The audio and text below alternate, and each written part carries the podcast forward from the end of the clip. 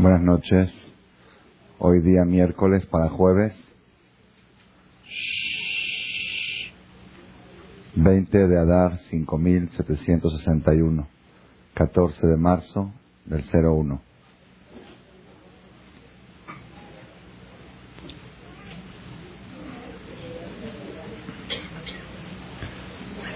Estamos en la etapa entre Purim y Pesach, entre las dos P, Purim y Pesach.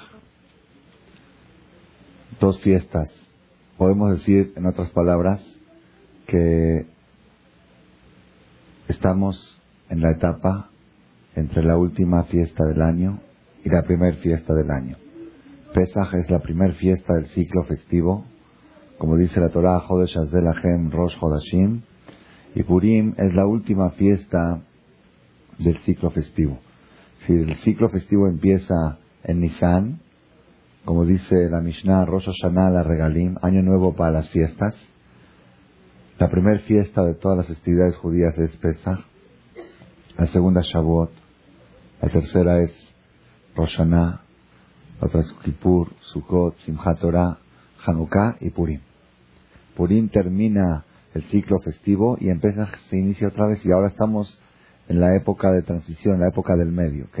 ¿Cuál es la, la energía que hay en esta época, en estos días?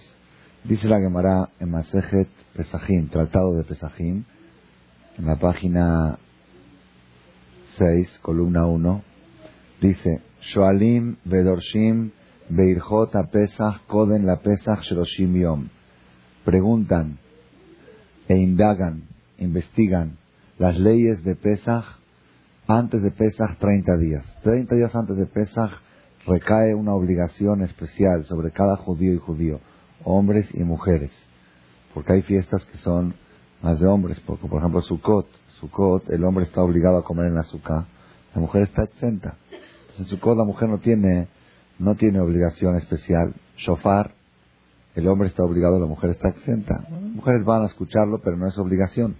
¿Ok? Sin embargo, Pesach, todas las mitzvot de Pesach, sin excepción, el hombre y la mujer son iguales.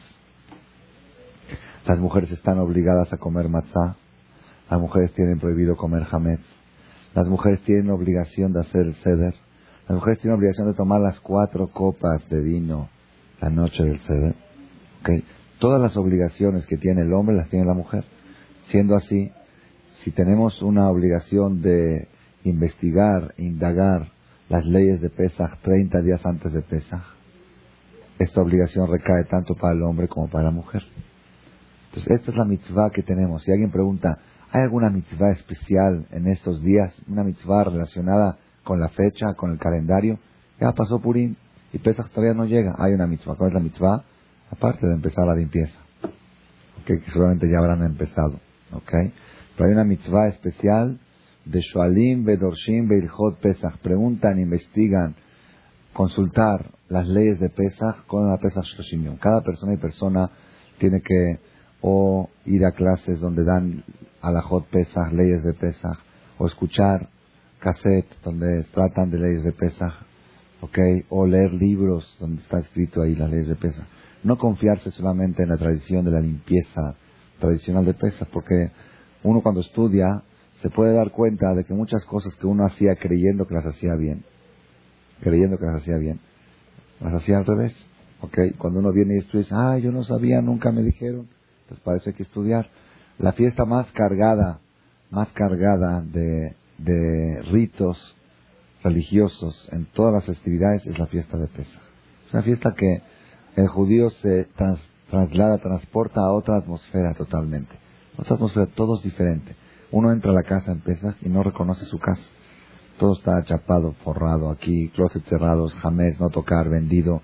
Que dice, que te pusiste a vender? Eh, trastes ahora antes de, ok, el que no, no entiende no sabe, vendido, no pones cartero vendido como las bienes raíces, vendido, ok, esto no tocar, y las vajillas son diferentes, las ollas son diferentes, la cocina es diferente, las sillas se vuelven locas, no saben qué pueden tocar y qué no pueden.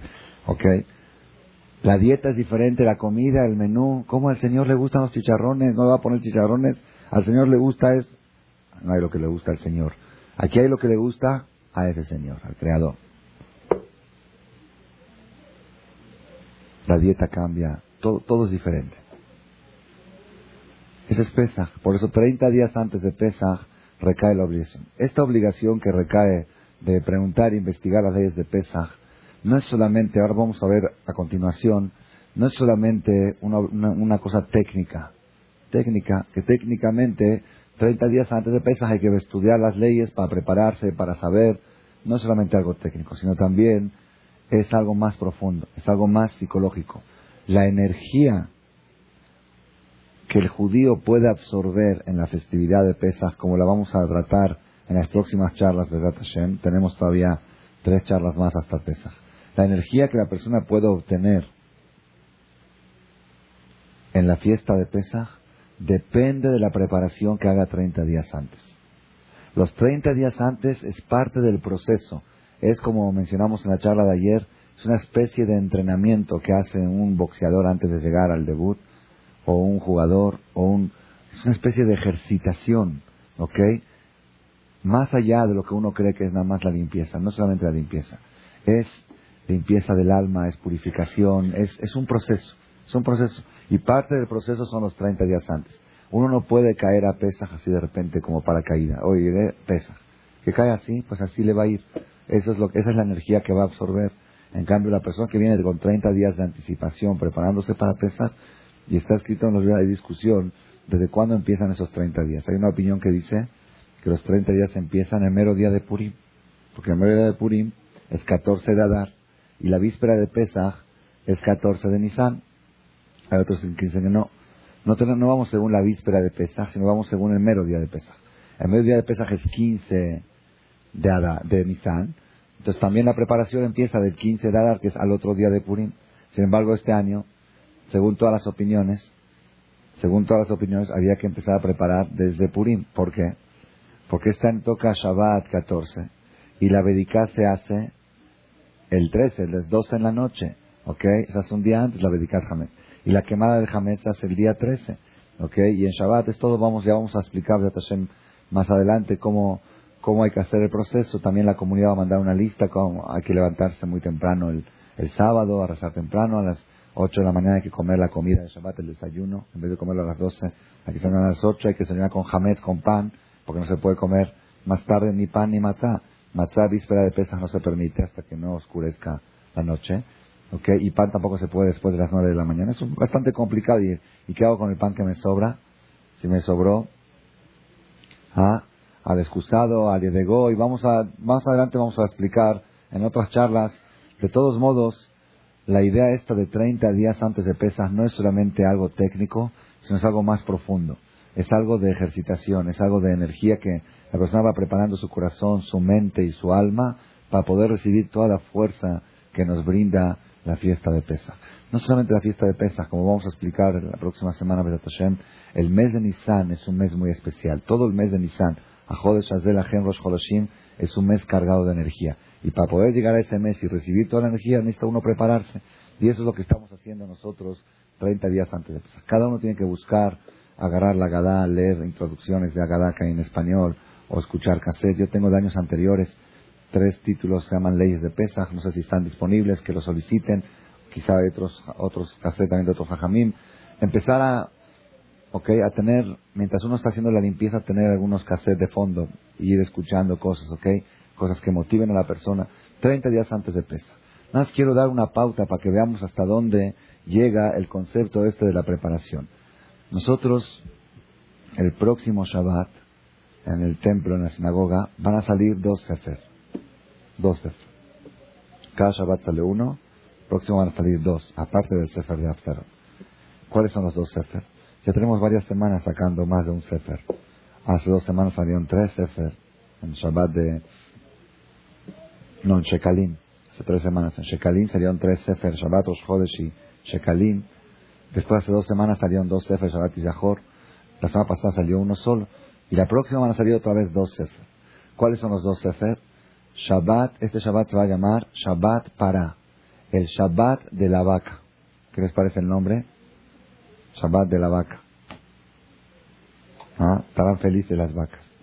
No hay ni un Shabbat que, que le pusiera nombre de ellos. Shabbat de la vaca. Ok, nada más que cuando se pongan muy felices y orgullosas las vacas, ok, y no quieran dar leche, le vamos a decir que es Shabbat de la vaca roja, no de todas las vacas. Ok, si eres roja, pues estar orgullosa. Pues, de todos modos, Shabbat tenemos Shabbat para. ¿Qué es Shabbat para? Se sacan dos sefer. Un sefer se lee la perashá normal y otro sefer se lee la perashá de la vaca roja. Es una parte que está en, en números 19, ok, donde la Torah cuenta el proceso de purificación que tiene que hacer la persona cuando está impuro. Una persona que se impurificó por haber tocado a un muerto o haber tocado a alguien que tocó a algo que tocó a un muerto, o que aunque sea con tercera conexión, la persona se impurifica y al estar impuro no puede entrar al lugar sagrado, al templo sagrado de Jerusalén, ¿ok? No puede tener acceso a las cosas sagradas. Entonces, la Torah explica cómo era el proceso de purificación y el proceso era que se tomaba una vaca roja, que eso existió, solamente hubo nueve vacas rojas en la historia y la última va a ver cuando va a ser cuando venga el Mashiach. Total hubo nueve vacas rojas. Se quemaba, agarró una vaca roja que tenía todos los pelos rojos, no tenía ni un pelo negro. Si tenía un pelo negro, ya, ya no servía la vaca. Ok, entre paréntesis, tengo un artículo que están encontrando un tipo de vacas rojas en Suiza, en un lugar de Suiza, ¿ok? No están íntegramente rojas, pero un 90% rojas, ¿ok? Es para gente que no creía, y cosas que antes nunca se sabía. en los últimos 10 años lo tomaron como una señal para aquellos que dicen, ¿dónde vaca roja? ¿Dónde Mashiach? ¿Dónde esto? Para que vean. Entonces la vaca roja tenía el propósito, la tomaban, la quemaban un proceso, la incineraban, de la ceniza de la vaca roja se mezclaba con agua y se salpicaba en, las, en la gente impura y eso purifica el día tercero, el día séptimo, después de siete días se purificaba el que había tocado a algún muerto y ya podía tener acceso a las cosas sagradas. Y esa ceniza duraba mucho tiempo. La vaca que hizo Moshe Rabbenu duró creo que 300 años. Después hicieron otra total, hubo nueve en la historia y la décima va a ser cuando venga el Mashiach. Bueno, y todo eso qué tiene que ver con nosotros y qué tiene que ver con... Yo ya, yo yo no estoy en Suiza y el Mashiach no está y no entiendo nada. ¿Qué tiene que ver? ¿Qué tiene que ver la vaca roja con la fecha que nos encontramos? La relación es así. Cuando una persona quiere tener acceso a las cosas sagradas, tiene que purificarse. Pero si no quiere tener acceso a las cosas sagradas, no quiere ir al Bet Amigdash, no quiere, no quiere traer un sacrificio a Dios, un corbán, no está obligado. Si no tiene obligación, no está obligado. Hay una vez al año que todo judío, hombres, mujeres y niños, tienen obligación de tener acceso a las cosas sagradas. ¿Cuál es?